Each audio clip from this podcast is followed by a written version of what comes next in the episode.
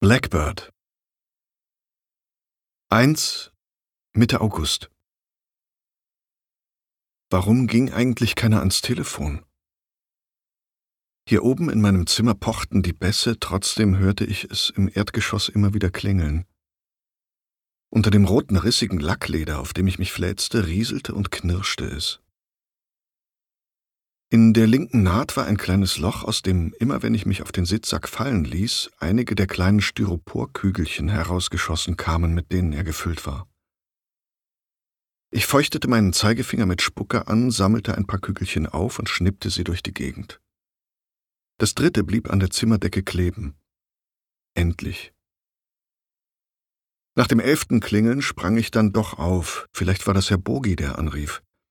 Ich rannte die Treppe runter und ging, obwohl es zu dem Apparat im Flur kürzer gewesen wäre, zu dem im Wohnzimmer, also das, was bis vor kurzem noch unser Wohnzimmer gewesen war. Jetzt standen hier nur noch lauter halbgepackte Kartons rum.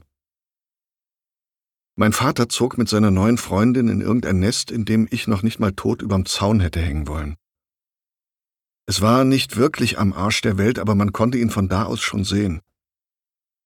Meine Lebensgefährtin, hatte er ein bisschen verlegen gesagt, als wir uns in seinem Zimmer gegenübergestanden hatten, und ich hatte nur gedacht, dass ich dieses Wort nicht gerne für jemanden benutzen würde, in den ich verliebt war. Einen besseren Vorschlag hatte ich allerdings auch nicht. Woher auch? Ich war 15 und gerade in niemanden verliebt. Also nicht so wie mein Vater in diese Claudia.